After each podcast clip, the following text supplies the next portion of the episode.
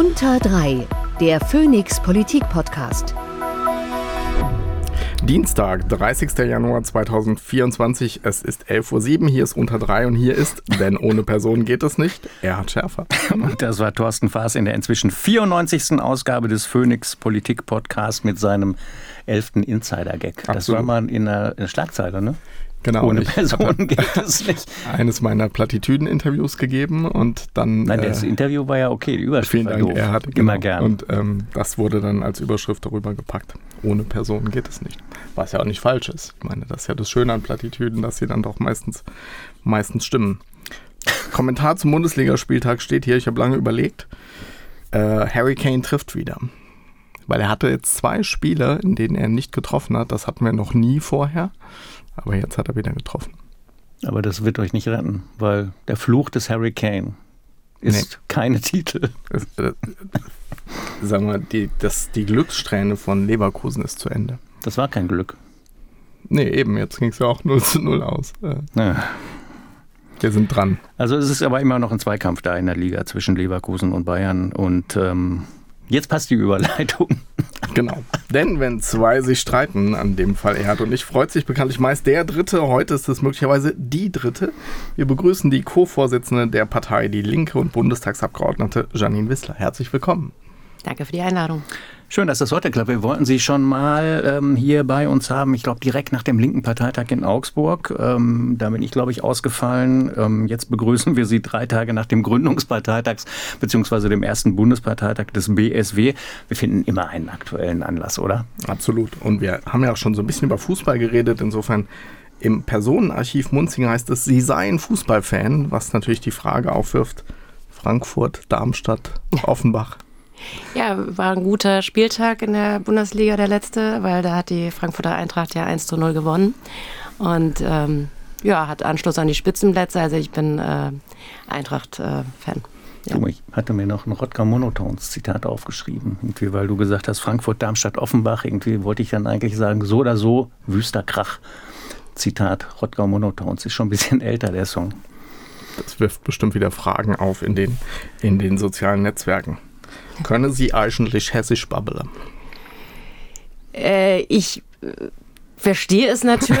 äh, man, ich glaube, wenn ich in Hessen bin, dass man an dem einen oder anderen Wort und an der einen oder anderen Aussprache schon hört, wo ich herkomme. Ja. Und ich kenne natürlich die ganzen äh, oder viele hessische Begriffe und Frankfurter Begriffe. Ich bin in Hessen aufgewachsen. Meine Eltern sind beide in Hessen geboren und aufgewachsen. Meine Großeltern auch. Also äh, von daher, ähm, ja. Äh, wollen habe ich Sie schon nicht? einen hessischen Einschlag. Wolle sie nicht, oder? Ja, aber ja, jetzt, äh, Ich frage halt nur.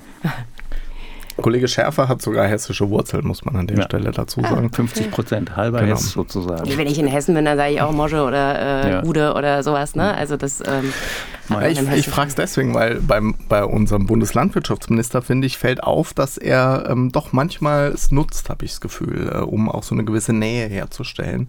Also wenn er vor Bauern in Baden-Württemberg steht, dann äh, schwäbelt er deutlich hörbarer, finde ich, als wenn er, wenn er hier ist. Machen sie aber nicht. Nee, mache ich nicht so. Also meine, meine Großeltern haben wirklich noch sehr stark Dialekt gesprochen und äh, aber meine Eltern haben doch sehr stark, äh, also sehr wenig äh, Dialekt äh, gesprochen. Von daher ist es bei mir nicht so drin. Also wie gesagt, ich glaube, es gibt so ein paar Wörter, wo man das schon hört ähm, in der Aussprache, dass ich, ähm, ja, ich meine, wir Hessen sprechen ja zum Beispiel, es gibt ja nicht... Ähm, gibt ja ein hartes P und ein weiches P bei uns so ungefähr, ja. Also, dass wir halt dazu neigen, was weiß ich, sowas wie blau zu sagen, ne? Und nicht blau. Ähm, also, das ist, glaube ich, sowas, was schon ein hessischer Einschlag ist. Und äh, beim SCH oder sowas hört man das schon ein bisschen, ne? Weil das ist ja äh, so der Hesse mit dem Isch und äh, äh, oder wie, wie ich im Hessischen auch gerne mal genannt werde von Menschen, äh, also nicht Janine, sondern Janinge. Also Janinge mit zweimal Ja, SCH. Schon mal. Herr Ogemer, Janinge. Ähm, also das äh, hört man, glaube ich, schon an der einen oder anderen Stelle, dass ich diesen hessischen Einschlag habe. Aber So, das wissen wir jetzt und damit kommen wir zum aktuellen Geschehen. Es gibt eine Menge zu diskutieren und zu besprechen in diesen Tagen und dazu haben wir die folgende Rubrik. Der O-Ton der Woche. Wir brauchen jetzt ein Bündnis aller Demokratinnen und Demokraten. Egal, ob sie auf dem Land leben oder in der Stadt, Ob jung oder alt, ob mit oder ohne Migrationsgeschichte. Die Zukunft unserer Demokratie hängt nicht von der Lautstärke ihrer Gegner ab, sondern von der Stärke derer, die die Demokratie verteidigen. Zeigen wir, dass wir gemeinsam stärker sind. Der Bundespräsident Frank-Walter Steinmeier in einer Videobotschaft am 21. Januar 24. Die Demonstrationen gehen weiter, was mich sehr überrascht. Ähm, ich dachte, das ist so eine Welle mal, und, aber es setzt sich fort. Beispielsweise am kommenden Samstag auch wieder hier in Berlin. Sind Sie auch so überrascht?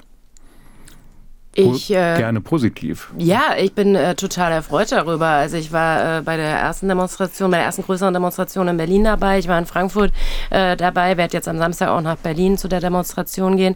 Also und ich bin also was mich vor allem positiv überrascht, ist, dass es wirklich so flächendeckend ist. Also ich habe das, äh, ich war letztes Wochenende zum Neujahrsempfang im Landkreis, äh, im Kreis Steinfurt, also im Münsterland. Und das ist ein großer Flächenkreis und dass dort wirklich auch in den kleinsten Orten ja die Proteste äh, stattfinden, das ist großartig. Oder auch ähm, also in, in Ostdeutschland in wirklich kleinen Orten, wo dann auf einmal irgendwie 7000 Menschen auf die Straße gehen, das finde ich wahnsinnig beeindruckend und äh, dass das eben wirklich nicht nur die großen Städte sind, sondern wirklich auch lokal, äh, das äh, überall organisiert wird, das finde ich absolut großartig. Und mhm. das ist natürlich auch ein gutes Zeichen. Ich war in Frankfurt gewesen, äh, eine halbe Stunde vor der offiziellen Beginn der Kundgebung äh, war der Römer voll. Mhm. Ja, also der ganze Römerberg war voll, weil er einfach es konnte überhaupt nicht mehr draufkommen.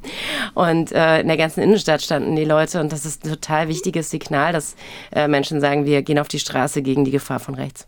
Ich finde am beeindruckendsten die kleinen Demos im Osten. Genau. Also, weil die sind ja, also nicht, weil sie, es gibt auch größere da, aber wenn mhm. da nur 300, 400 Leute hingehen, ja. ähm, in den Orten, die ja dann auch, das finde ich, das finde ich enorm mutig, weil, weil die ja damit rechnen müssen, auch angefeindet zu werden, ähm, auf unterschiedlichste Art und Weise.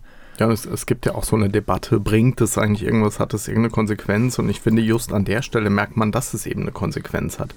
Weil es gerade, glaube ich, für Menschen, denen rechts massiv gegenübertritt äh, in diesen kleinen Ortschaften, eben doch auch zeigt, sie sind nicht alleine. Mhm. Vielleicht ist es vor Ort schwierig, aber auf, auf, ne, in diesem Land gibt es auch ein, sozusagen eine Bewegung dagegen. Das finde ich auch tatsächlich die, die bemerkenswertesten äh, Demonstrationen. Ich, ich finde es faszinierend, was, was der Trigger letztlich war, diese Recherche. Ich weiß nicht, wie ihr, wie ihr Blick darauf ist. Warum hat das jetzt, also warum war das der Anlass, den es gebraucht hat, um, um diese massive Welle jetzt loszutreten? Ja, ich denke, das war der Auslöser. Also der Auslöser, dass diese Recherche eben äh, nochmal gezeigt hat, äh, wie gefährlich die AfD ist und äh, dass die AfD eben ja, man muss es ja auch sagen, wirklich der parlamentarische Arm auch äh, von rechtem Terror ist und von eben solchen Deportationsplänen. Und ich denke, was auch viele Menschen schockiert hat, ist, dass es ein Treffen war, an dem AfDler teilgenommen haben, aber eben auch Mitglieder der Werteunion, die eben immer noch Mitglieder der CDU sind, dass dort aber auch Unternehmer dabei waren und Adelige. Und dass es ja vor dem Hintergrund der deutschen Geschichte.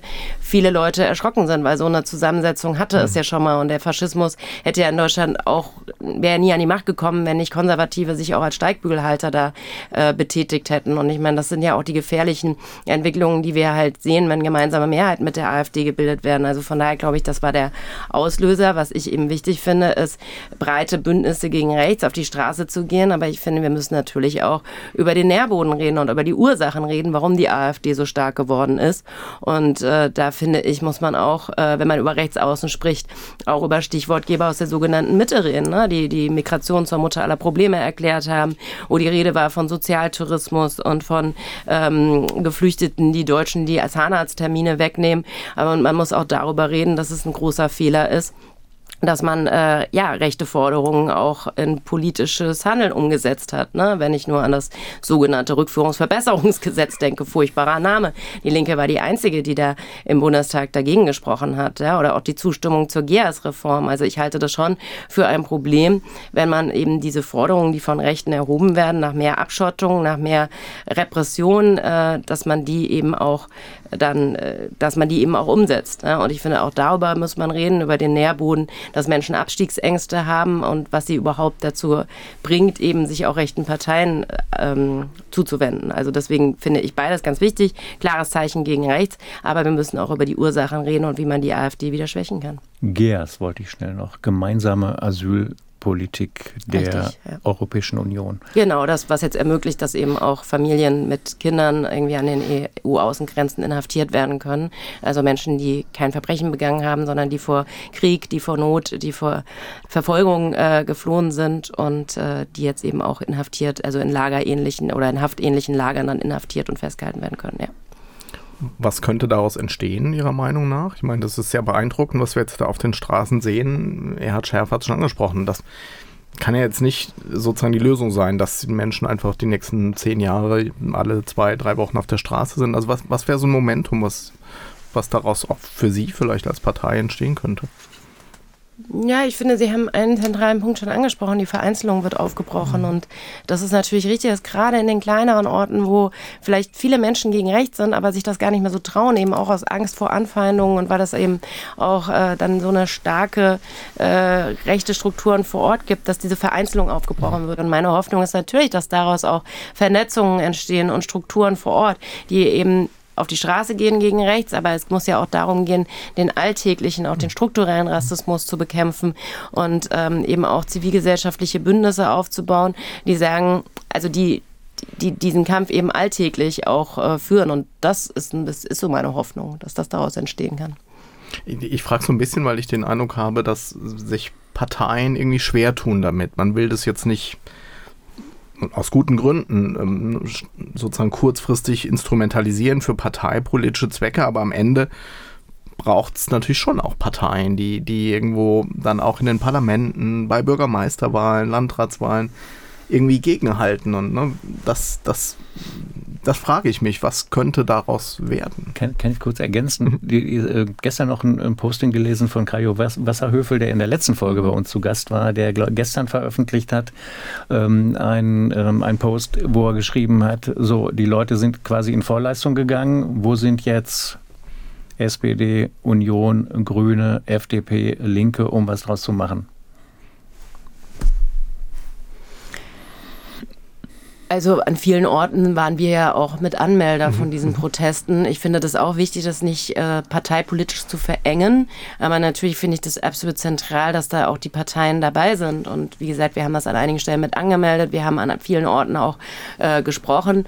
Und das halte ich natürlich für absolut zentral, dass äh, Gewerkschaften, Sozialverbände, Kirchen ähm, Organisationen, Initiativen, aber natürlich auch die Parteien sich äh, diesen Protesten anschließen. Ich finde nur, äh, bei aller Breite der Bündnisse muss man auch äh, darüber eben diskutieren, was Ursachen sind, die die AfD stark gemacht haben.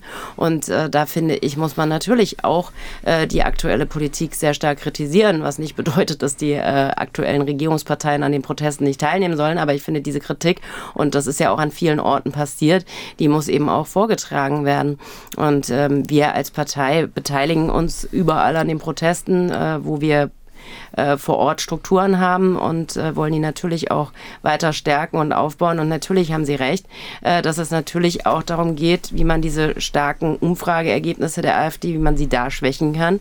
Und äh, deswegen ist es natürlich für uns zentral, dass wir jetzt bei den neuen anstehenden Kommunalwahlen, bei den drei anstehenden äh, Landtagswahlen im Osten und bei der Europawahl mit äh, Kandidatinnen und Kandidaten möglichst viele Menschen überzeugen, dass sie eben ja, dass eben nicht die Rechten äh, in diesen Wahlen so erstarken, sondern dass es eben auch für gerade die Leute, die wütend sind über die Politik der Ampel, zu Recht, ja, dass das eine Kraft gibt, die für mehr soziale Gerechtigkeit, die gegen diese Kürzungspolitik und ähm, ja, eine Opposition von links ist. Und den Menschen wollen wir natürlich eine Stimme geben. Was würdest du, Thorsten, von den Parteien erwarten im Bundestag?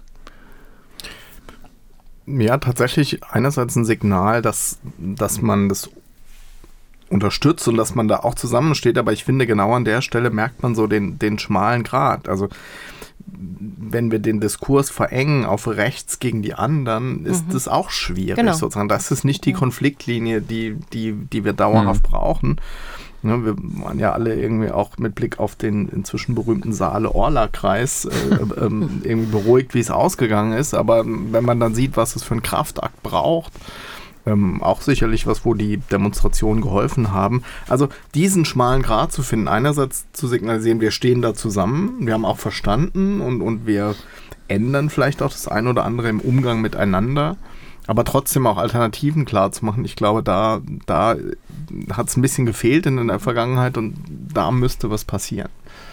Und um da was durchzusetzen, und um das durchzusetzen, was äh, Janine Wissler eben gesagt hat, braucht sie natürlich eine starke Partei hinter sich. Ähm, und damit sind wir bei der Betrachtung ähm, der Lage ihrer Partei, was wir einleiten mit einem O-Ton des Co-Vorsitzenden Schirdewan vom Parteitag in Augsburg. Der war am 17. November 23. Da war übrigens auch gerade Bahnstreik, so wie, so wie, so wie hier vor, ähm, äh, bis gestern noch zumindest, so bis vorgestern, um genau zu sein. Weshalb auch ganz viel Brecht zitiert wurde in der Rede von Martin Schirdewan, aber in diesem diesem Ausschnitt nicht. Diese Zeiten verlangen nach einer geschlossenen und sie verlangen auch nach einer entschlossenen Linken. Und ich bin, ich bin fest entschlossen, dass diese Partei, dass unsere Partei, dass die Linke wieder zum Zentrum und zur verlässlichen Bündnispartnerin der gesellschaftlichen Linken wird wenn alle in dieser Gesellschaft, alle anderen Parteien sich entscheiden, nach rechts zu marschieren, dann bleiben wir trotzdem links in diesen Zeiten des Rechtsrucks. Bleiben wir die Partei der sozialen Gerechtigkeit und der Solidarität. Wir bleiben die Partei der Hoffnung und das werden wir im kommenden Jahr bei den anstehenden Europawahlen, bei den Kommunalwahlen und bei den ostdeutschen Landtagswahlen auch beweisen. Das war, wie gesagt, im November 23. Wie stark fühlen Sie sich gerade? Oder wie stark fühlen Sie sich auch ähm, als Anknüpfungspunkt, als Zentrum für die gesellschaftliche Linke, wie er es eben formuliert hat? Ja, er hat es als einen Anspruch formuliert und den haben wir natürlich. Ich meine, natürlich ist es so, dass die Linke jetzt in den letzten Jahren auch durch viele interne Auseinandersetzungen ein Stück weit von vielen Leuten nicht so wahrgenommen wurde und vieles von den inhaltlichen Themen abgelenkt hat. Ich würde sagen, durch, dadurch, dass jetzt einfach dieser große interne Konflikt, ähm, naja, also nicht mehr existiert äh, durch diese Abspaltung, ist das eine riesige Chance für die Linke. Also es ist eine riesige Chance für die Linke, wieder klar mit Inhalten durchzudringen und nicht ähm, die Partei beschließt das eine und prominente Personen behaupten das Gegenteil. Das hat natürlich ein Riesenproblem für uns bedeutet, weil irgendwann wird man halt, äh, ja, verliert man ja auch an Vertrauen. Und äh, deswegen sehe ich das wirklich als eine Chance, die Linke äh, neu aufzustellen jetzt ähm, und wieder klar zu machen, wir sind die Kraft, äh, die für soziale Gerechtigkeit steht, mit einer klaren Kante gegen rechts. Äh, wir sind die Partei, die auf Frieden und Abrüstung äh, setzt und äh, da hoffe ich, oder was heißt hoffe ich, da hoffe, ja, da glaube ich, dass es uns auch gelingen kann, Vertrauen zurückzugewinnen und daran mhm. arbeiten wir jetzt. Was uns natürlich total freut, ist, dass jetzt seit Oktober wir zwei, über 2000, ich glaube mittlerweile über 2500 Neueintritte in die Linke haben. Das ist großartig. Wie viele sind weggegangen? Deutlich weniger. Also wir haben die ähm, kompletten Zahlen noch nicht, ähm, aber es sind deutlich weniger. Also es, es war jetzt so im Dezember eher so, dass es auf einen Austritt drei oder vier Eintritte kam. Und, merken Sie diese, die, die Veränderungen, also mit, durch den Weggang von, von Wagenknecht und anderen, merken Sie das in der, äh, in der Alltagsarbeit in der Partei? Ja, also beim Parteitag, klar, da, da, ja, da müssen, gehen ja solche Botschaften aus und da ist auch eine andere Stimmung und eine andere Atmosphäre. Aber der Alltag ist ja dann doch noch immer ein, ein etwas anderer, bekanntlich. Wir merken es schon. Also ich habe den Eindruck, dass es schon so ein Aufatmen in der Partei gibt. Also wenn, natürlich hat niemand vor ein paar Jahren diese Entwicklung gewollt, aber dieser jahrelange schwelende Konflikt und diese Widersprüchlichkeit und dieses ja, öffentlich nur noch durch interne Streitereien wahrnehmen, das hat gerade den Menschen vor Ort, die sich ja ehrenamtlich für die Partei engagieren, für die war das natürlich furchtbar. Weil ich meine, wenn man sich das jetzt vorstellt, man hat irgendwie einen 40-Stunden-Job und nach Feierabend geht man zur Kreisvorstandssitzung oder zum Mieterbündnis oder in die Kreistagssitzung und man schlägt dann morgens die Zeitung auf und liest nur solche Sachen, dann über die eigene Partei, dann ist das ein Problem und dann ist natürlich auch die Motivation nicht so groß, sich äh, dafür wirklich so zu engagieren. Und mein Eindruck ist, das hat man auf dem Parteitag gemerkt, das merkt man aber auch vor Ort, äh, dass es äh, eine Erleichterung gibt, äh, dass man jetzt eben nicht mehr sich über ja, also dass man sich jetzt wieder einfach auf die Inhalte konzentrieren kann. Das ist schon mein Eindruck. Und natürlich, die vielen neuen Mitglieder machen natürlich einen Unterschied. Also das stellt uns durchaus auch vor Herausforderungen. Also wir haben äh, jetzt Neumitgliedertreffen, die wir organisieren und wir wollen natürlich auch alle zu diesen Neumitgliedern schnell Kontakt aufbauen. Wir machen gerade eine Telefonaktion, wo wir alle unsere Mitglieder, also sowohl die Neumitglieder als auch die langjährigen Mitglieder anrufen in 14 Telefonzentralen im ganzen Land. Also von daher hat es natürlich auch ähm, ja, jetzt auch was in der Arbeit vor Ort verändert. Und äh, es treten natürlich in den Städten viele Leute ein, aber auch im ländlichen Raum. Ich freue mich persönlich total über den Werra-Meißner-Kreis, falls Sie den mit hessischen Wurzeln kennen Sie den natürlich. Der ist in Nordosthessen, das ist wirklich ländlicher Raum. Also wir sind da nie stark gewesen als Linke. Und äh, dieser Kreisverband hatte bis Oktober letzten Jahres 42 Mitglieder und hat sich jetzt mehr als verdoppelt ja, weil dort so viele Menschen in die Linke eingetreten sind. Und äh, wenn ich mir anschaue, dass wir eben auch in Berlin, wo ja jetzt am Anfang Februar dann auch nochmal die Nachholwahlen sind, dass allein in Berlin da irgendwie 700, 800 Leute in die Linke eingetreten sind, dann sind das schon krasse Zahlen. Ne? Und äh, das freut uns natürlich. Und das heißt aber auch, dass die Partei das verändert die Partei ja auch. Ja? Und wir wollen ja auch diese Partei erneuern. Wir wollen ja nicht nur neue Mitglieder, damit sie Beitrag bezahlen und Plakate aufhängen, sondern nein, die bringen ihre Themen mit und die bringen ihre Erfahrungen mit und äh, erneuern und äh, verändern die Partei. Aber wenn wir dabei mal, dabei mal bleiben für einen Moment, das ist ja, glaube ich, eigentlich der Kern der Sache. Was, was ist denn dann die Linke? Ähm, ist es eine klassisch ökonomisch, sozialstaatliche Linke? Ist es eine eher gesellschaftspolitisch progressive Linke? Böse Zungen würden sagen, woke Linke. Was sind das für Leute, die da gerade kommen? Kommen die wegen sozialer Gerechtigkeit oder wegen eher progressiven gesellschaftspolitischen Zielen, um sich damit vielleicht auch von der BSW oder dem BSW abzugrenzen. Weil das ist ja eigentlich genau die Konfliktlinie, die wir jetzt erlebt haben, dass entlang dieser kulturellen Dimension die Spannungen da sind und gar nicht so klar ist, was ist eigentlich da linke Politik. Die Leute, die bei der Linken eintreten, denen liegt natürlich das Thema soziale Gerechtigkeit zentral. Also das ist zentral für alle. Das vereint uns auch alle. Also wen mhm. das Thema soziale Gerechtigkeit nicht total wichtig ist, der würde, denke ich, nicht in die Linke mhm. eintreten. Mhm. Und das die, viele Leute haben ja auch in den letzten Jahren gesagt, ihr seid die Einzigen, die über Umverteilung reden und über Steuergerechtigkeit und über gute Arbeit konsequent. Und äh, das gab aber andere Gründe, die sie abgehalten mhm. haben, einzutreten. So würde ich es eher sehen. Und die Gründe, die sie abgehalten haben, die sind jetzt mhm. in Teilen weggefallen. Ja? Dass sie gesagt haben, ihr habt das beste sozialpolitische Programm, aber ich finde Äußerungen, äh, also einige Äußerungen, das geht überhaupt nicht. Ja? Und äh, die jetzt eben sagen, ich will schon auch in der Partei sein, natürlich, äh, die klar für Abrüstung ist, die das Asylrecht verteidigt, die auch klar, die, wo es klar ist, dass die dass Menschenrechte äh, verteidigt werden, die Rechte von Minderheiten. Also das ist mein Eindruck, dass ähm, ja viele Menschen eintreten, für die einfach jetzt Gründer weggefallen sind, eben vorher nicht einzutreten. Und ich sehe es auch inhaltlich wirklich als eine Chance für die Linke. Ich will nur ein Beispiel nennen. Ich finde, die Linke muss eine konsequente Friedenspartei mhm. sein und eine konsequente Antikriegspartei. Und das heißt, dass wir jeden Krieg verurteilen, völlig egal, wer ihn führt. Und äh, da müssen wir für die Kriege der USA eine genauso scharfe Sprache haben wie für Kriege, die Putin führt. Und äh, wir müssen Menschenrechte überall auf dieser Welt verteidigen. Das gilt für Julian Assange genauso äh, wie für Menschen, die in China streiken für bessere Löhne und äh, da Repressionen erfahren. Und ich sehe wirklich in dieser Trennung jetzt äh, Chance, das deutlich zu machen. Ne? Also wir kritisieren eben genau diese doppelten Maßstäbe, die die Außenpolitik der Bundesregierung hat. Und wir legen diese doppelten Maßstäbe nicht an, sondern wir kritisieren eben äh, kriegsführende kriegsführende Länder, egal wer das, wer das ist. Und da gab es durchaus in der Vergangenheit ein paar Äußerungen, äh, die uns da große Probleme gemacht haben und die auch ein Bild vermittelt hat, äh, das nicht der linken Programmatik entspricht. Wir haben noch ein Beispiel dafür, wie wichtig Ihnen diese Partei ist. Das ist ähm, von einem anderen Parteitag, nämlich ähm, müsste dann Erfurt gewesen sein, am 24. Juni 22. Den spielen wir jetzt zu. Linke Politik muss polarisieren. Sie muss provozieren und sie muss zuspitzen. Aber immer entlang von oben und unten und niemals von unten nach noch weiter unten. Wir wollen nicht die eigene Wählerschaft polarisieren, sondern zwischen uns und dem politischen Gegner. Das ist die Linie noch. Ja, natürlich. Also das ich finde, es ist eigentlich noch aktueller, weil wir doch gerade erleben, auch angesichts dieses Kürzungshaushalts, den die Ampel vorgelegt hat, dass wir ja genau diese Versuch Entsolidarisierung zu schaffen, nach unten zu treten, Menschen gegeneinander auszuspielen, das erleben wir ja gerade sehr stark. Also dass äh, die Rede davon ist, dass äh, Geflüchtete viel zu viel Geld bekommen und dass man da äh, kürzen müsste. Die jetzt die Bürgergeldbezieherinnen und Bezieher, wo ja der Arbeitsminister jetzt auch gesagt hat, bis zu zwei Monaten die kompletten Leistungen können gekürzt werden. Und das ist doch eine totale Ablenkungsdebatte. Ich meine, beim Bürgergeld geht es darum, 160 Millionen einzusparen. Alleine das Bundeskanzleramt hat sich jetzt irgendwie Helikopter im Wert von 200 Millionen Euro bestellt.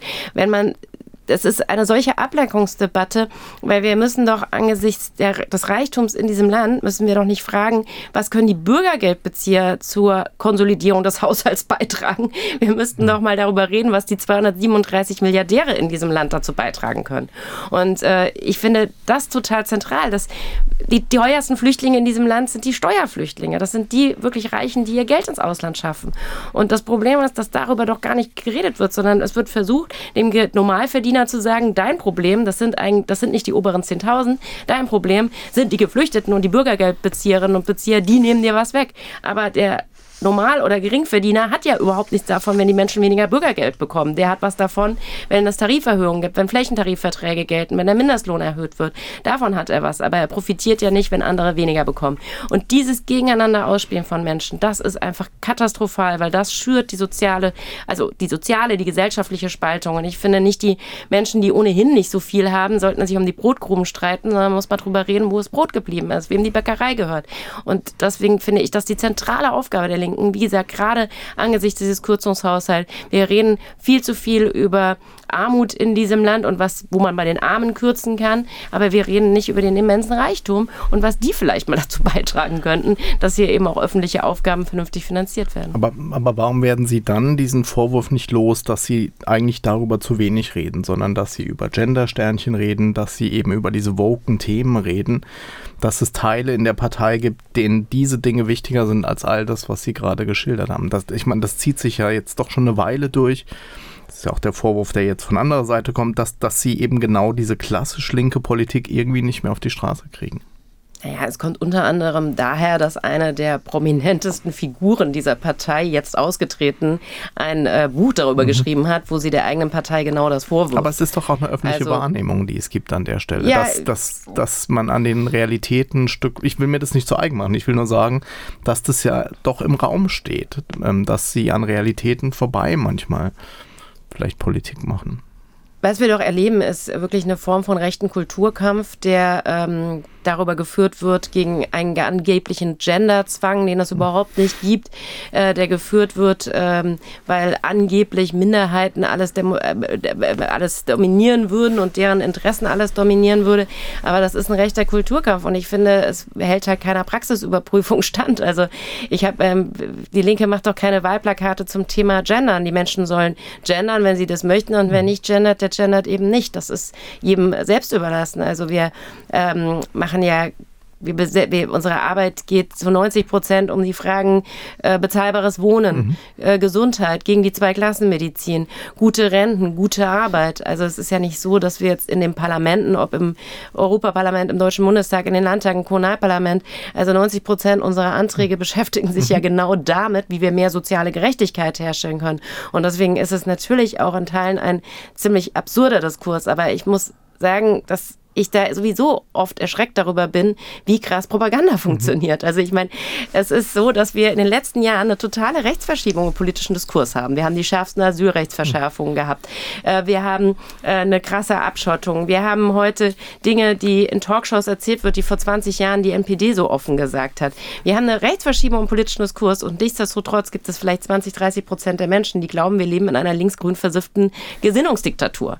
Ja, das ist ein bisschen absurd, weil es ist doch überhaupt nicht so, äh, dass es beim Klimaschutz irgendwas voranginge, ja, oder dass es irgendwie äh, ungesteuerte Migration höre ich immer. Das haben wir doch überhaupt nicht. Das stimmt doch so überhaupt nicht. Und äh, deswegen finde ich, dass man diesen rechten Kulturkampf, dass man dem auch nicht nachgeben darf. Also die hessische, die neue hessische Landesregierung hat jetzt ein Genderverbot äh, an den äh, hessischen Schulen und Hochschulen beschlossen und auch für den öffentlichen Rundfunk, was absurd ist. Aber das sieht doch völlig an den Problemen vorbei. Es ist ja nicht so, als hätten wir in Hessen keine Echte echten Probleme. Also soll sich mal um die Ausstattung der Schulen mhm. kümmern, um die Lehrerinnen und Lehrer, um den Mangel von Lehrerinnen und Lehrern und die, die sie dann irgendwie Sommerferien noch immer schön in die Arbeitslosigkeit äh, schicken, um das nicht finanzieren zu müssen und nur befristete Verträge bekommen. Stattdessen reden wir über einen solchen Quatsch. Wir kommen, mal zur, Kern, wir kommen mal zur Kernfrage dabei. Die, die Themen, die Sie ansprechen und wo Sie sagen, wo Defizite sind ähm, in der Politik gegenüber den, ähm, einem großen Teil der Bevölkerung, muss man ja durchaus sagen, ähm, die beschreiben Sie ja. Und die Probleme gibt es auch. Und dann ist jetzt die Frage, Sie als die Partei, die das am deutlichsten beschreibt und einfordert, liegt aber nicht nur bei Umfragen, sondern auch bei den bei Wahlen aus der jüngeren Zeit relativ schwach da. Warum kommt das nicht an bei den Leuten, was sie für die Leute fordern und gerne umsetzen würden, wenn sie könnten? Also Kurz und gut, warum werden sie doch mhm. im übersichtlichen Umfang derzeit gewählt? Also was mir Leute oft spiegeln, und ich bin ja auch viel unterwegs äh, bei Streiks, bei Betriebsversammlungen, was mir Leute oft sagen, ist, ihr habt ein gutes Programm, aber ihr müsst euch mal also ihr beschäftigt euch zu viel mit euch selber und wir kriegen ja von euch überhaupt nichts mehr mit, außer internen Streit. Und das war die letzten Jahre natürlich ein Problem, dass da einfach eine gewisse Lähmung war. Und dann müssen wir uns natürlich auch selbstkritisch als Partei fragen, wie kommen wir mit unseren Inhalten besser durch? Und äh, ich würde jetzt mal sagen, wenn wir uns gerade sowas anschauen wie Social Media, wo äh, die erfolgreichste Partei, muss man ja leider so sagen, leider mit der größten Reichweite die AfD ist, äh, da müssen wir uns als Linke natürlich auch selbstkritisch fragen, wie können wir das besser hinkriegen? Also eben auch wirklich mit unseren Themen dahin zu gehen, wo Menschen das eben auch mitbekommen. Und da müssen wir auch äh, ein Stück weit Öffentlichkeitsarbeit verändern, weil ich meine, klar, vor 20 Jahren, da war das Zentrale, dass man in der Tageszeitung irgendwie mit einem Satz zitiert ist. Das finde ich immer noch wichtig und äh, bin auch Abonnentin einer Tageszeitung. Aber Heute müssen wir natürlich sehen, dass wir viele Menschen darüber gar nicht mehr erreichen und dass wir auch andere Kanäle brauchen. Das ist das, äh, das finde ich, ist, das ist ein Grund. Und dann müssen wir auch als Linke unsere Art zu arbeiten ein Stück weit verändern. Das versuchen wir, dass wir eben nicht einfach irgendwie mal drei Flyer verteilen und dann hoffen, dass Leute auf unsere Veranstaltungen kommen, sondern dass wir dahin gehen müssen, wo die Menschen sind. Und das versuchen wir durch Haustürgespräche, dadurch, dass wir in die Stadtviertel gehen, also dass wir eben wirklich dorthin gehen, wo die Menschen sind. Und äh, auch das ist eine linke Angewohnheit, die man ein bisschen ablegen muss, dass wir nicht an der Haustür klingeln und die Leute erstmal zutexten äh, mit allem, was wir richtig finden, sondern dass wir Fragen stellen und dass wir zuhören und sagen, wo drückt denn der Schuh? Was sind die Probleme hier im Stadtviertel? Was äh, wollen Sie uns mitgeben? Wofür sollen wir uns einsetzen? Das finde mhm. ich zentral. Das sind ein paar Punkte, aber das absolut Wichtigste ist, wir müssen mit den Inhalten wieder durchkommen und äh, dürfen nicht den Eindruck erwecken, dass wir uns mehr um uns selber kümmern als um die Probleme der Menschen. Und wir unterstellen, es wird noch schwieriger, weil es ist eine neue Konkurrenz da. Ist ja mehrfach der, der Elefant im Raum. Wir haben ihn ja schon mehrfach angesprochen auch. Ähm, ich ähm, habe einen kleinen O-Ton rausgefischt aus der Rede Rede von Sarah Wagenknecht am vergangenen Samstag bei dem ersten Bundesparteitag des Bündnis Sarah Wagenknecht. Ähm, der hat allerdings weniger was mit sozialer Gerechtigkeit zu tun, sondern mit äh, einer Art des Umgangs. Wird aber auch, glaube ich, auch spannend werden. Hören Sie mal rein. Liebe Freundinnen und Freunde, wir sind keine Linke 2.0. Und das muss auch für unseren Umgang miteinander gelten. Lasst uns eine Partei des Miteinanders werden und nicht eine Partei der Intrigen und des Postengeschachers wie alle anderen.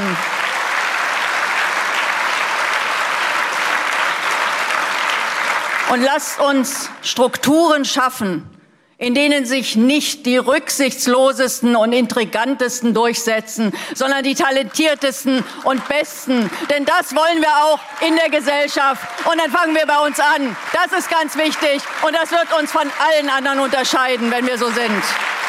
Der Satz ging dann noch weiter, dass sie dann sagte, lasst uns pfleglich miteinander umgehen. Und dann habe ich das, und das war ganz am Anfang ihrer Rede. Und dann habe ich gedacht, das ist ein, extrem ungewöhnlich, finde ich, dann doch für, eine, für, die erste Rede einer Co-Vorsitzenden bei einem ersten Bundesparteitag mit einem solchen Statement da reinzugehen und dachte dann, was befürchtet sie eigentlich? Haben Sie eine Idee? Aber Sie kennen sie ja besser als wir. Ja, ist die Frage, vor wem oder vor was sie da eigentlich äh, warnt, weil ich meine, das mit dem pfleglich miteinander umgehen, äh, das hätte ich mir natürlich auch gewünscht. Ich hätte mir auch gewünscht, dass ich nicht in der Presse nachlese, was äh, sie für eine Meinung über die Parteivorsitzenden hat und das keine gute ist. Und äh, wenn dann statt einem Glückwunsch zur Wahl irgendwie kommt, wie seine Fehlbesetzung, äh, dann finde ich, ist das kein pfleglicher Umgang. Und das Problem ist ja, dass sie diesen Umgang aber auch mit der Partei äh, so gepflegt hat. Also eben nicht auf die nicht dorthin, wo Beschlüsse, wo, dem, wo diskutiert wird und demokratische Beschlüsse gefasst werden, sondern dass sie sehr stark über die Medien mit der Partei kommuniziert hat und über die Partei kommuniziert hat. Das halte ich äh, für ein Riesenproblem. Und sie hat äh, gesagt, die Partei, die BSW ist keine Linke 2.0. Dem würde ich absolut zustimmen. Es ist nämlich gar keine Linke. Es ist keine linke Partei und das wollen sie ja auch offensichtlich überhaupt nicht sein. Und ähm, uns Obwohl sie das Thema soziale Gerechtigkeit versucht, sich schon zu spielen, ne? Ja. Sie, und beim sie, Frieden kommt sie ihnen auch in die Quere. Sie nimmt das Thema soziale Gerechtigkeit schon auf, aber äh, schauen Sie, sie hat jetzt zum Beispiel einem, deutlich gemacht, dass sie zum Beispiel Sanktionen für junge ähm, Bürgergeldbezieherinnen und Bezieher durchaus für richtig äh, findet. Und äh, ich finde das ganze Thema soziale Gerechtigkeit, ähm, da, ja, also da, da sind ja die, also natürlich gibt es ja ein paar Punkte, die sie auch quasi von uns dann äh, übernommen hat. Und bei der Frage vom Frieden finde ich halt immer, dass das Erste, was man natürlich auch sagen muss, wenn man über den Krieg ähm, in der Ukraine spricht, da muss das Erste schon sein, dass man den russischen Angriff äh, verurteilt und gerade auch die Angriffe, die in den letzten Wochen auch nochmal intensiviert wurden, um die Bevölkerung jetzt im zweiten Kriegswinter natürlich auch äh, total mürbe zu machen. Und das ist, finde ich, das Erste, was man als Linker sagen muss. Ja, ich bin auch nicht der Meinung, dass die Lieferung von immer mehr und immer schwerer nuklearen Waffen, dass das äh, zu einem schnellen Frieden, äh, zu einem schnellen Frieden führt. Und deswegen haben wir das als Linke auch immer konsequent abgelehnt. Aber man muss schon deutlich machen, wer hat diesen Angriffskrieg begonnen. Und das,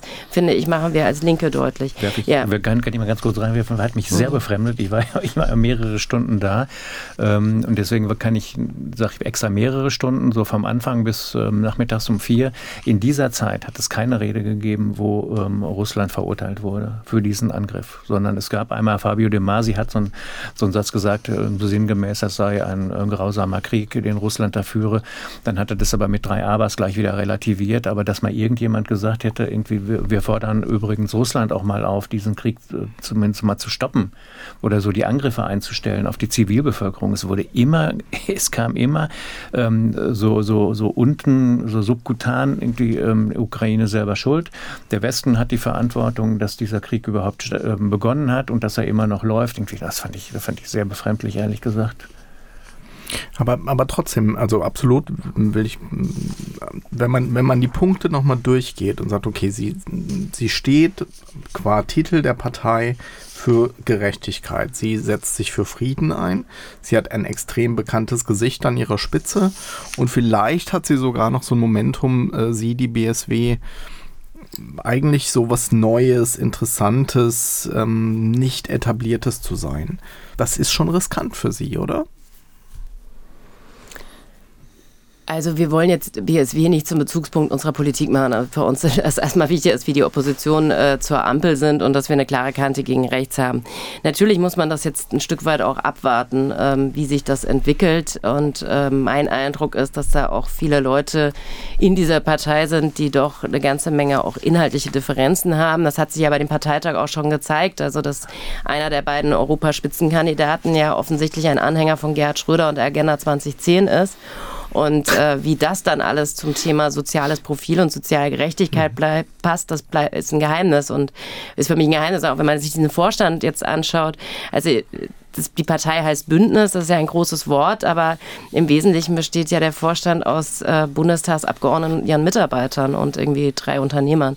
Also von daher sehe ich jetzt nicht, wo da die wirklich die Gewerkschafterinnen und Gewerkschafter, äh, die vielen Betriebsräte, die Menschen aus den Mieterinitiativen, also das sehe ich einfach nicht, dass das da wirklich so eine große Breite hat. Aber ich bin Parteivorsitzende der Linken. Ich will darum kämpfen, dass die Linke wieder erfolgreich wird. Von daher muss ich mir nicht äh, die Gedanken machen um diese Partei, sondern äh, ich will, dass die Linke erfolgreich ist als eine Partei eben das soziale Gerechtigkeit und natürlich ähm, den das Eintreten äh, für gleiche Rechte für alle natürlich das zusammenbringt, weil ich finde, man kann das auch überhaupt nicht gegeneinander stellen oder gegeneinander ausspielen. Und das finde ich auch ein großes Problem, dass das so getan wird. Ne? Also ich meine, das Thema soziale Gerechtigkeit hängt ja einfach auch damit zusammen. Also man kann das ja nicht ausblenden, dass eben zum Beispiel Frauen eben weniger verdienen also weniger Geld bekommen als äh, ihre männlichen Kolleginnen und Kollegen und dass Menschen mit Migrationsgeschichte besonders häufig von Niedriglöhnen betroffen sind. Also das sind ja genau die Punkte, wo soziale Gerechtigkeit und soziale Ungleichheit zusammenhängen eben mit äh, ja, Formen von Diskriminierung und deswegen kann man das nicht trennen, sondern ich finde, das muss hm. man zusammen äh, bekämpfen ich war nicht dabei am Samstag, aber du hast ja angedeutet, dass du mehrere Stunden dort verbracht hast. Ich hörte, es sei alles sehr reibungslos gelaufen, sehr professionell irgendwie auch durchchoreografiert. Ja, das gewesen war sehr, das war sehr straff und hat uns äh, tatsächlich vor, ich nenne, ich nenne es mal in Anführungszeichen, Probleme gestellt, weil wir ja immer damit rechnen, kein Parteitag beginnt pünktlich und deswegen machen wir, zeichnen wir ein Interview auf schon mal, dass wir dann zuspielen können, weil es ja nicht pünktlich mhm. anfängt. Wir laden zwei ähm, Journalistenkollegen Kolleginnen ein, mit denen wir dann über die Lage sprechen und das, was zu erwarten ist. Ähm, wir haben ein paar Reserven, wir haben Saalreporterinnen in dem Fall gehabt und, und dann sagt er tatsächlich um ungefähr fünf Minuten vor zehn, zehn sollte es losgehen, ähm, ähm, der neue Generalsekretär, ähm, sie wollten jetzt um zehn Uhr mal anfangen und deswegen sollten alle Fotografinnen und Fotografen mal fix von der Bühne runter und äh, es ging dann tatsächlich um kurz nach zehn los. Also das war schon, das war schon ziemlich durchgetaktet und auf der anderen Seite, das fand ich dann allerdings weniger überraschend, dass es da keine Änderungsanträge zu ähm, gab oder dass es da keine Nachfragen gab zu den Kandidaten für den erweiterten Parteivorstand oder für die Europaliste. Also das war schon, da waren, glaube ich, alle schon ähm, ähm, sehr eingestellt auf Einigkeit und ähm, Friedlichkeit und äh, schau mal, wie toll und wie lieb wir uns alle haben. Ähm, gut, dass man da am Anfang natürlich noch nicht mit, mit, mit kontroversen mhm. Debatten mhm. anfängt, liegt ein bisschen auf der Hand, aber es schien auch sehr klar vorgegeben zu sein. Und letzter Satz dazu. Es war alles und in fast jeder Rede fokussiert auf ähm, ähm, Sarah Wagenknecht. Wie Sarah eben schon gesagt hat, wie Sarah da gesagt hat und wie Sarah meint etc. Sehr, sehr auf die Person fixiert. Ja, und wenn man das mit anderen neuen Parteien vergleicht, ähm, dann können wir auch gleich weitermachen, aber äh, es wirkt sehr organisiert. Ähm, ne? Auch sozusagen dieses langsame Wachstum. Man will nicht, ne? man ist offen für Unterstützer, was ja, glaube ich, heißt, äh, man kann gerne Geld spenden. Aber Mitglied wird erstmal nur ein sehr, sehr kleiner Kreis. Das soll auch sehr langsam wachsen. Na gut, das kann man ja lernen aus den, aus ja, den, aus den Gründen der, der letzten gelernt, 30, 40 ne? Jahre. Irgendwie, was, wenn man sich da anguckt, was anfangs bei den Grünen alles unterwegs war, ähm, äh, was ja teilweise auch schwierig war, ähm, da wo sich eine neue Partei gründet, was das alles anzieht. Selbst die AfD hat sich ja in den paar Jahren drastisch verändert, äh, wenn man sich, wenn man sich anguckt, wie die mal gestartet sind ähm, und äh, mit, mit welchen Sätzen und mit welchen Aussagen und mit welchen Themen und wo sie heute gelandet sind, eben durch Einflüsse von Personen, wie du am Anfang ja schon richtig sagst. Ohne Personen. Naja, aber das Problem ist natürlich, ähm, wenn man sich einfach 400 Leute handverlesen aussucht, die überhaupt erst nur Mitglieder der mhm. Partei mhm. werden dürfen und die dann auf dem Parteitag sitzen und äh, die Hand heben und alles äh, durchwinken, das ist natürlich was vollkommen anderes, als wenn man eine Partei, Vorsitzender der Partei Partei ist mit über 50.000 Mitgliedern und äh, mit einer ja, aktiven ich höre Basis. Neid. Bitte? Ich höre Neid. Nein, nein, wirklich nicht. Also natürlich irgendwie so, wenn ich mir jetzt 400 Leute aussuche, die mal alle in einen Raum setze und sage, also meine 400 äh, besten und engsten äh, Mitkämpfer und sage, äh, jetzt stimmen wir mal alles so BJW, gut wie einstimmig ab. Bitte? BJW. Ja. äh, also es klingt äh, nach äh, kürzeren, weniger anstrengenden Parteitagen. Nein, aber jetzt ganz im Ernst, ich möchte das auf keinen Fall. Ich will eine demokratische Partei, ich will eine lebendige Partei. Ich will eine Partei, in der natürlich auch kulturvoll gestritten und gerungen wird um den mhm. richtigen Weg. Also ich bin mhm. noch nicht, also könnte ich ja auch in die CDU eintreten, wenn ich einen Parteitag ohne Generaldebatte haben will, ja, wo sich mal irgendjemand zu Wort meldet und vielleicht auch mal eine Kritik äußert. Ich zitiere also mich, das ich, möchte ich nicht. Ich zitiere mich mal fix selbst ähm, aus meinem, einem meiner Aufkommentare. Kommentare am Samstag. Der nächste Parteitag wird ganz anders ablaufen. Spannende Frage. Garantiert. Garantiert. Ich bin sicher, unsere Hörerinnen und Hörer rutschen schon nervös auf den Stühlen hin und her, weil sie natürlich erwarten, dass längst etwas gekommen wäre, was wir jetzt dringend nachholen, nämlich dem Er hat seine. Die Tempo-Bio.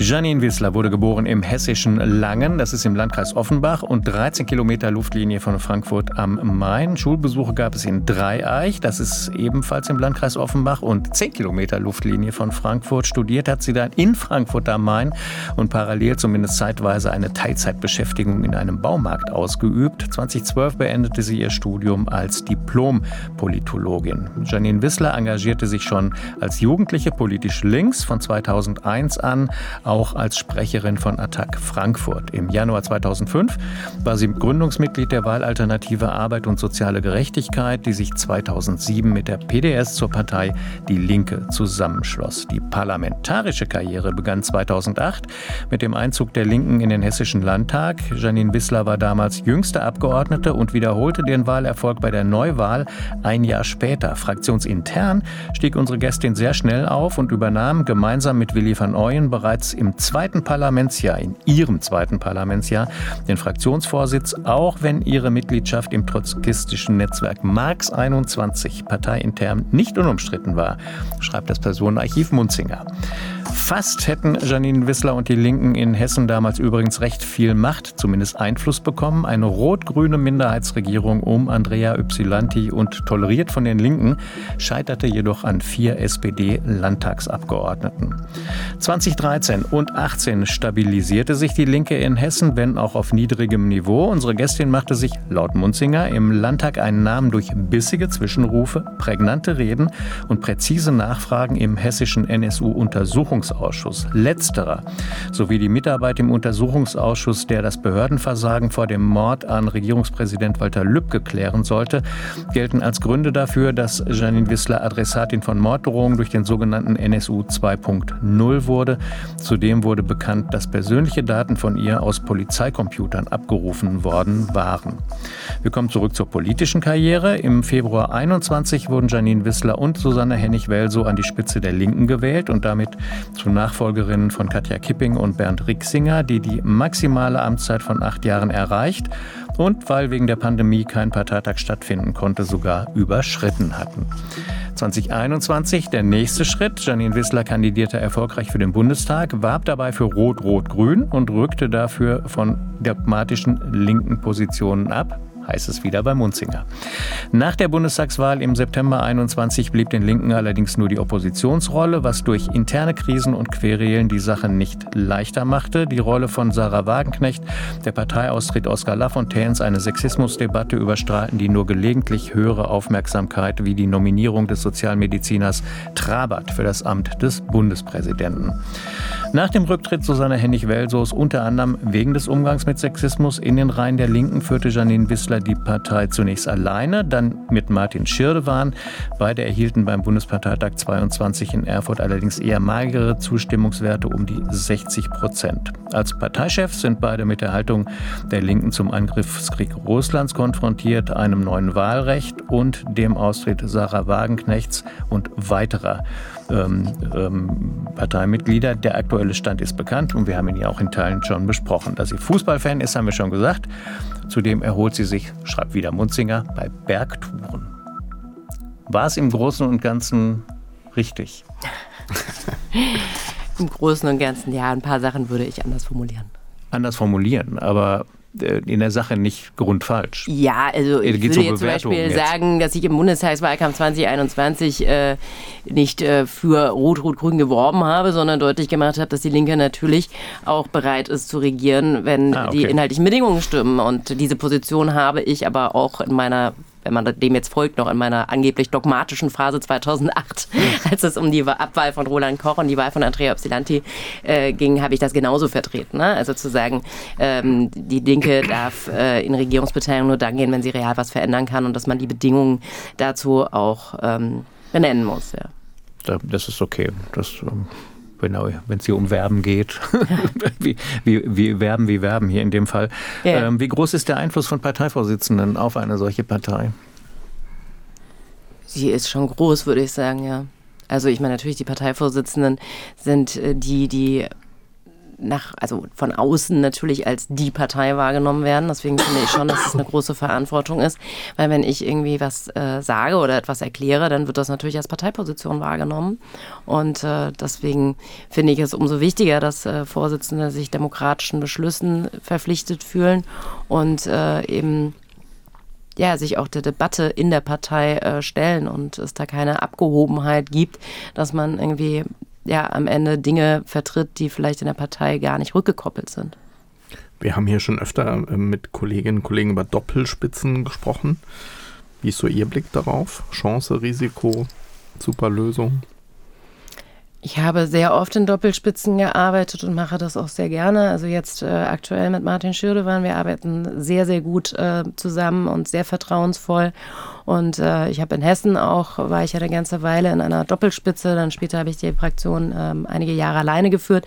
Also ich finde, Doppelspitzen sind gut, gerade in, auch in einer Partei, die sehr plural ist und äh, wo es äh, auch gut ist, dass man schaut, dass man äh, verschiedene Spektren abdeckt oder auch die also verschiedene Ansprachen wählt. Also von daher sage ich, man kann auch äh, mal eine Einzelspitze haben, aber meine persönliche Erfahrung mit Doppelspitzen ist eine gute. Was heißt das konkret, wenn Sie sagen, Sie arbeiten sehr gut, sehr eng zusammen? Wie, wie, wie darf ich mir das vorstellen? Sprechen Sie täglich oder einmal in der Woche oder nach Bedarf? Oder wie, wie führen Sie den Laden gemeinsam? Ja, wir sprechen vielleicht nicht ganz täglich, aber öfter als einmal die Woche miteinander. Also deutlich öfter. Also es gibt Tage, da telefonieren wir auch zwei oder dreimal am Tag. Oder äh, dann gibt es vielleicht mal zwei Tage, wo wir mal nacheinander nicht telefonieren, aber wir haben schon einen ganz, ganz engen Draht zueinander. Und äh, wir haben schon eigentlich jeden Tag auf irgendeine Art und Weise Kontakt. Das ist dann nicht immer ein Telefonat oder ein persönliches Gespräch, sondern irgendwie über, ähm, äh, ja, über äh, Chatdienste oder sowas. Aber äh, doch, das ist eine sehr enge Zusammenarbeit und natürlich besprechen wir Dinge miteinander und ähm, ja, es, ist ein gutes Verhältnis äh, zwischen uns beiden. Wir überlegen natürlich irgendwie, was sind jetzt irgendwie die nächsten Schritte, wo wollen wir mit der Partei hin. Ähm, wir haben eine Arbeitsteilung natürlich auch, äh, dass Martin mal sagt, na komm, dann übernehme ich das oder ich sage, ähm, das könnte ich machen. Also das, äh, ja, funktioniert einfach total gut und auch unsere Teams arbeiten total gut zusammen. Wir wollen auch so ein bisschen immer Dinge erklären hier und ich glaube, es ist eine Premiere heute, dass wir zum ersten Mal äh, ein Mitglied einer Gruppe hier haben, wobei ähm, einer Bundestagsgruppe. Einer Bundestagsgruppe. Genau. Noch ist es im Übrigen, ja. Wenn wir jetzt heute bin ich noch wenn, wenn, wir ganz, wenn, wir ganz pingelig, wenn wir ganz pingelig sind, eben, eben heute noch nicht, sondern am Freitag soll es dann amtlich sein. Oder von Freitag an, die Entscheidung mhm. müsste dann Donnerstag fallen, ist, glaube ich, angekündigt ähm, der Beschluss im Ältestenrat, wenn ich jetzt nicht völlig daneben liege. Mhm. Aber ab Freitag sind sie dann tatsächlich ich hatte gehofft, ich würde damit durchkommen. Ähm, aber nein. Was ist das für ein, wie groß ist der Einschnitt, lass mich mal so formulieren, ähm, der, der mit diesem Statuswechsel von Fraktion zu Gruppe einhergeht? Ja, wir haben jetzt äh, unfreiwillig Parlamentsgeschichte geschrieben. Äh, sowas gab es ja in der Geschichte des Bundestages so in der Form noch nicht.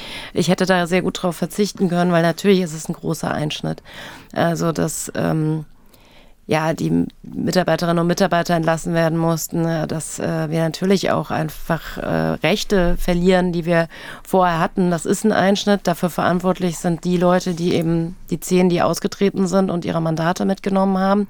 Ich halte das nach wie vor für wirklich eine Frechheit, weil ich meine, das sind die Mitglieder der Linken gewesen, die Menschen auf Listen gewählt haben. Das haben ja auch alle kein Direktmandat gewonnen, sondern die Menschen auf Listen gewählt haben in dem Vertrauen, dass sie für die linke Politik im Deutschen Bundestag machen. Und die Wählerinnen und Wähler haben die Linke gewählt.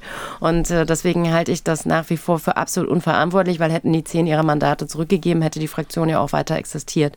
Aber jetzt ist es so und ich sage mal, ähnlich hat das ja auch Dietmar Bartsch äh, formuliert, dann äh, lieber einig mit 28 als äh, zerstritten mit 38. Also von daher ähm, ist es vielleicht auch eine Chance, äh, dass wir jetzt als Gruppe, oder es ist auch eine Chance, dass wir jetzt als Gruppe da durchstarten können und äh, wieder stärker uns mit den Inhalten, weil das gab natürlich auch, so wie in der Partei, gab es natürlich auch in dieser Fraktion eine gewisse Lähmungssituation, aber es ist schon ein großer Einschnitt. Ich bin froh, wenn wir am Freitag jetzt als Gruppe anerkannt werden und äh, dann auch wieder äh, Fragerechte haben und äh, wieder Anträge einbringen können und natürlich auch äh, die Themen, die die Menschen umtreiben, dann eben auch im Bundestag wieder formulieren und thematisieren können, weil ich meine, viele Themen würden ja ohne uns überhaupt nicht stattfinden im Deutschen Bundestag. Wäre es nicht auch eine Chance gewesen, sich personell zu konsolidieren und zu sagen, okay, wir sind jetzt schon kleiner, wir müssen jetzt eine Person haben, die für uns nach außen sichtbar wird? Als Partei und Gruppe? Ja, wir diskutieren ja gerade, wie wir dann Vorstand jetzt von der Gruppe wieder zusammengesetzt ist. Ich glaube, dass es notwendig ist in der aktuellen Situation, dass wir eine enge Zusammenarbeit haben zwischen Partei und Gruppe und äh, dass wir ja jetzt äh, schauen, wie wir eben die Linke wieder nach vorne bringen. Also das brauchen wir und ähm, die Gruppe wird sich Mitte Februar konstituieren und bis dahin muss das dann eben geklärt sein. Sind wieder einer Nachricht auf der Spur. Wie bitte? Sind wieder einer Nachricht auf der Spur, dass sich was ändert an der Spitze der Gruppe. Also natürlich wissen wir, sie sind insofern einer Nachricht auf der Spur, dass äh, wir, wenn wir die Gruppe konstituieren, wir natürlich äh, einen neuen Vorstand wählen werden, vollkommen klar, und natürlich auch darüber diskutieren werden, was sind jetzt die Schwerpunkte, ja? weil ich meine gerade jetzt, ähm, wir sind eine kleinere Gruppe jetzt äh, als vorher die Fraktion, wir werden Schwerpunkte setzen müssen und äh, über die personellen Fragen werden wir in den nächsten Tagen miteinander sprechen und äh, dann schauen, dass wir breite, äh, also Lösungen finden, die breit getragen sind, äh, die ähm, integrierend sind. Und, äh, aber da gibt es aktuell jetzt nichts zu vermelden. Aber es gibt einige, die da durchaus Ambitionen haben. Ja, das äh, ist ja auch absolut legitim und setzt, äh, darüber setzt muss man ein sprechen. Sphinxgesicht auf. Klammer zu. Wär, wäre ich ein Hauptstadtjournalist, würde ich jetzt wahrscheinlich fragen, schließen Sie aus das? Sind wir aber nicht. Und insofern würde ich vorschlagen, wir wechseln einfach zum nächsten Block. Dankeschön. Das Wunschthema der Woche. So, das müssen wir nämlich auf jeden Fall noch schaffen, weil wir unseren äh, Gästinnen und Gästen ja immer anbieten, selber was mitzubringen. Und ähm, soll ich schon verraten? Ich weiß es ja, aber sachgrundlose Befristung ist das Thema, das Sie uns mitgebracht haben. Da haben Sie jetzt das Wort. Sachgrundlose Befristung ist erstmal ist ein, ein sehr Wort, ne? sperriger Begriff. Ich wollte damit anfangen.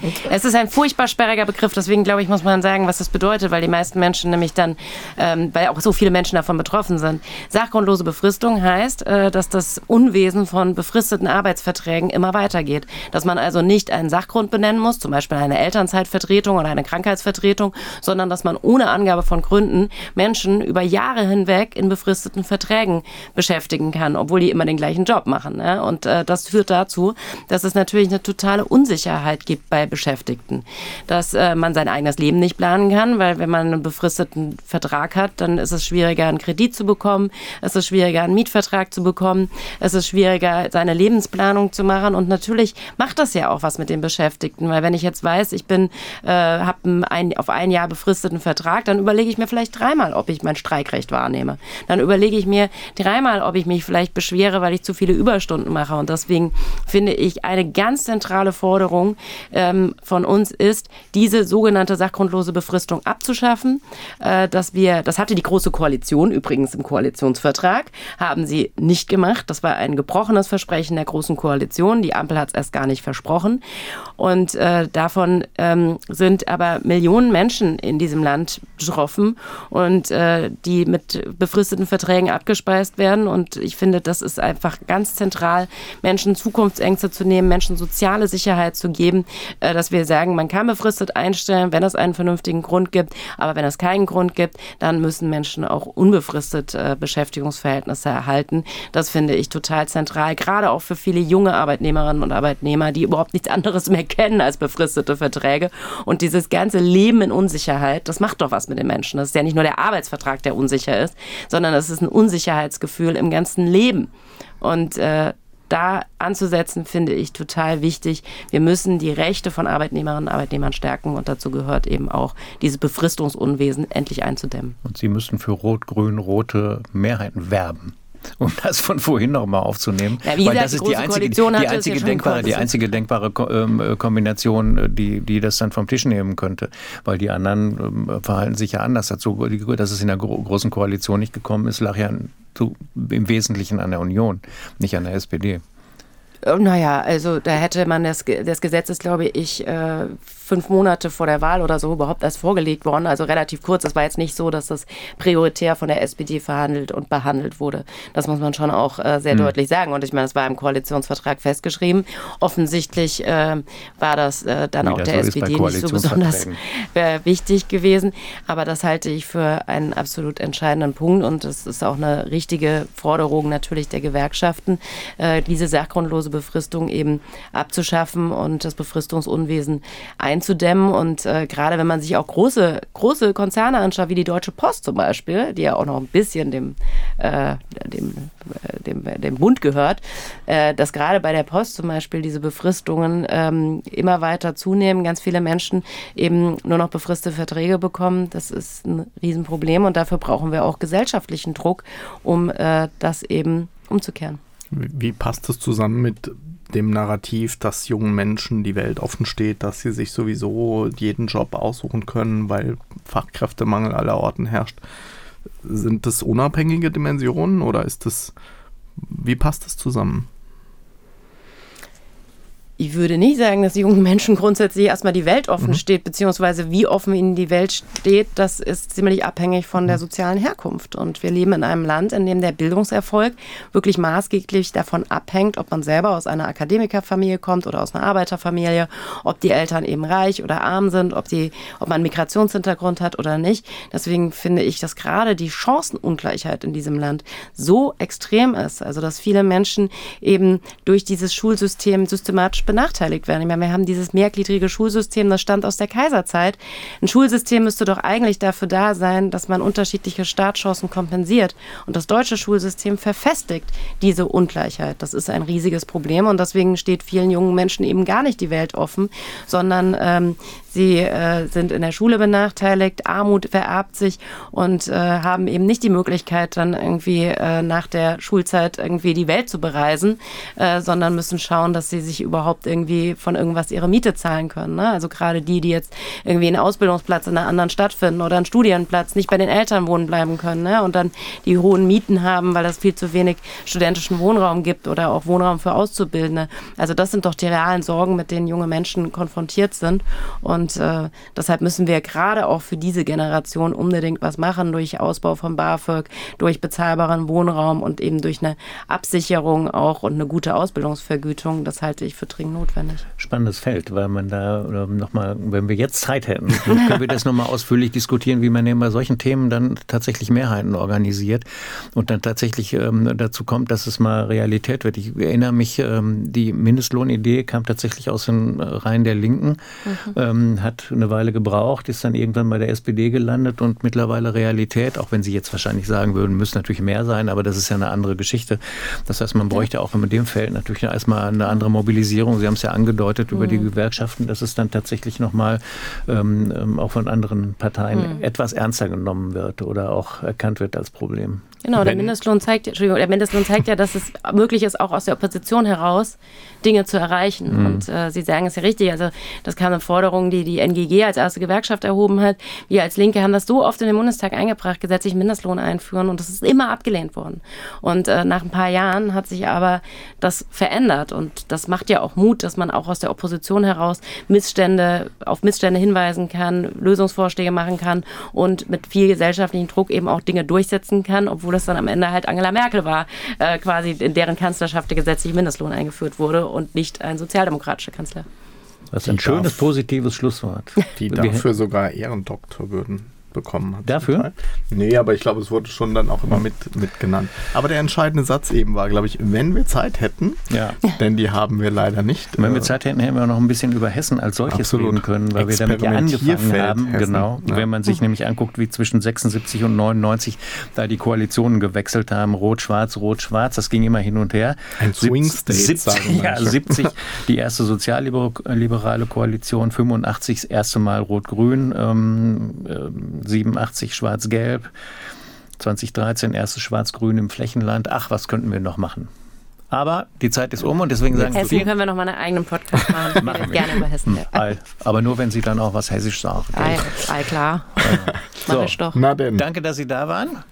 Wir hatten Spaß. Sie hoffentlich auch. Ja, Vielen danke Und ihr da an den Endgeräten hoffentlich auch. Sowieso. Wir In sind bald Sinne. wieder da. Unbedingt. Vielen Dank. Ich Und danke Ihnen.